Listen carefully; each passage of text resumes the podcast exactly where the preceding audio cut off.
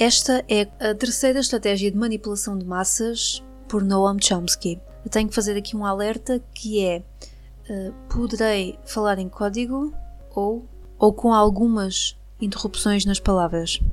Isto tem a ver com o algoritmo do YouTube e de outras plataformas que censuram determinados conteúdos. Então, a terceira estratégia de manipulação de massas é a estratégia da gradualidade. Ou seja, para fazer com que se aceite uma medida inaceitável, basta aplicá-la gradualmente, gradativamente, com conta-gotas, por anos consecutivos. Tais mudanças provocariam uma revolução se fossem aplicadas de uma só vez. Há quantos anos nós uh, fomos habituados a isto? Eu vou dar aqui alguns exemplos, nos mais recentes e também nos mais antigos. Gradualmente vão pondo notícias, os média vão pondo notícias para não chocar a opinião pública e para acostumar as pessoas. Por exemplo, no início da pandemia, eu, eu não, não sei precisar, mas talvez tenha sido mesmo logo no início, já estavam a falar das picadas já para começar a habituar a pessoa que aquilo era bom. Por exemplo, uh, os lockdowns, o, o, hashtag fica em casa, o novo normal, ou seja, eles, uh, os média, chamam a atenção para esses pormenores de novo normal, como se a vida nunca mais voltasse ao normal, ao que era. Vamos ter que andar sempre socinheira, uh, as picadas já não resolvem nada. Portanto, isto tudo é para cumprir a agenda dos escuros do governo oculto. Portanto, isto vai, vai acabar e quem se alinha com estas narrativas depois vai andar sempre estressado, preocupado, porque realmente uh, eles têm, têm esta missão. Não é informar, é chocar, alienar e por aí vai. Por exemplo, eu recordo-me que hum, quando se abriu pela segunda vez, ou talvez a primeira, a economia, no dia a seguir eles aumentaram os casos, eles aumentam as estatísticas e um, um dia ou dois depois, nos médias já estavam a dizer que se deveria fechar outra vez ou que se poderia fechar outra vez. Portanto, eles vão a conta-gotas a colocar essas mensagens que vão ficando no inconsciente das pessoas. Agora perguntam: mas porquê? Porquê é que falas sempre em medo? É muito simples. Os senhores do mundo, como eles se auto-intitulam, os Illuminati, a Cabala, esses governos ocultos, que os nossos governantes eh, são marionetas desse sistema, eles sabem muito bem aquilo que estão a fazer. Portanto, eles sabem que o medo baixa a vibração das pessoas. Ah, então, mas isso não é espiritual? Sim. Sim, o segredo é esse. Vou ter hipóteses de explicar isso um, numa série que vou fazer que é o Despertar. E vou explicar o que é que os governos têm a ver com, com essa parte espiritual também. Portanto, eles sabem perfeitamente que se a pessoa andar com medo, se a pessoa andar alienada e for escravo de, daquilo que eles querem, a pessoa não desperta. E ao não despertar, não sabe quem é, não se encontra, porque se a pessoa desperta, sai da Matrix. Eles não querem isso.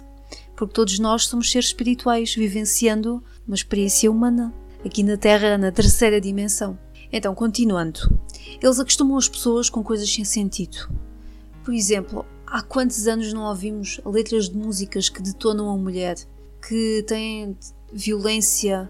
Isto faz-me muito recordar uma disciplina que eu tive no mestrado, eh, que era violência nos média. Eu adorei essa, essa disciplina porque fez-me perceber, eu ainda não tinha, ainda não tinha dado o clique que não queria seguir jornalismo. Mas essa disciplina, eh, nós tínhamos que fazer um levantamento dos noticiários e, por exemplo, colocar analisar, por exemplo, um noticiário de meia hora, só de meia hora, em que eh, tínhamos que fazer um apontamento de quantas notícias de violência existiam. Portanto, recordo-me que eu fiz isso e foi praticamente meia hora a ouvir notícias de violência. Depois foi intervalo, ou seja, isto nada é por acaso. Eles sabem muito bem aquilo que fazem. E vou ter a oportunidade de explicar isso com todo o gosto para, para as pessoas também terem uma, uma contextualização diferente, um outro olhar sobre, sobre estes temas. Por exemplo, outros assuntos de violência. Uh, nos filmes, nas novelas, os reality shows, as brigas do Big Brother, uh, ofendem-se, uh, maltratam, são falsas, as pessoas depois aceitam tudo. Portanto, isso tudo, é, essas situações ficam todas no inconsciente e, e, depois acabamos de ver tanta violência, o homem acaba por inconscientemente perceber que, ah, ok, aconteceu-me aquele problema, até eu resolvo tudo com a violência. Reparem, isto está feito para a humanidade cair há muitos anos, mas há muitos anos. Só que isso não vai acontecer. Outro exemplo muito claro é a erotização das crianças, a sexualização das crianças antes da hora, a ideologia de género.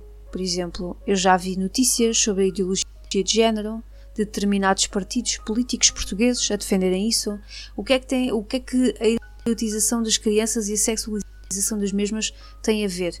Por exemplo, eh, as redes sociais, determinadas, por exemplo, cantoras é, eu não, não vou aqui nomear, mas toda a gente sabe quem são as cantoras pop, que, que são influencers, que têm milhares de seguidores, milhões de seguidores nas redes sociais, uh, no YouTube e que se vestem de uma determinada maneira.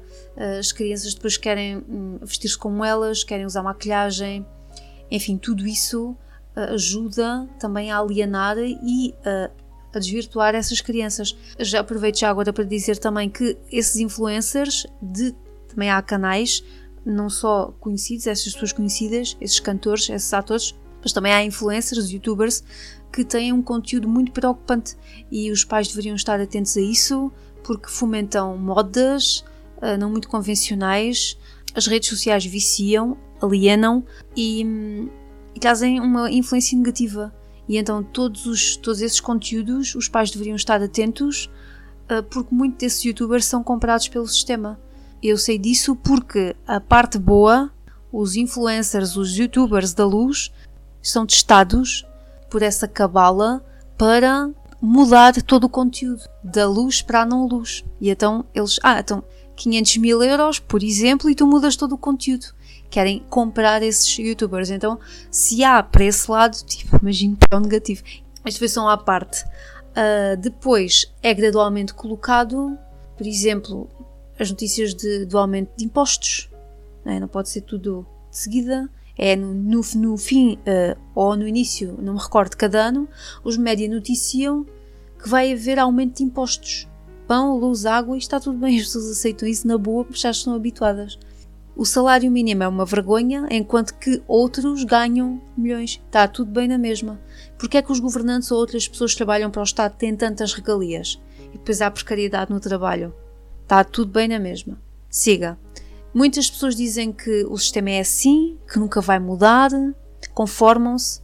Por isso é que é o grande problema. Dão tudo como garantido, uh, não pesquisam, não, não, não procuram, uh, aparece na televisão, ah, então é verdade, e isto deveria-se mudar. Aliás, isso vai mudar.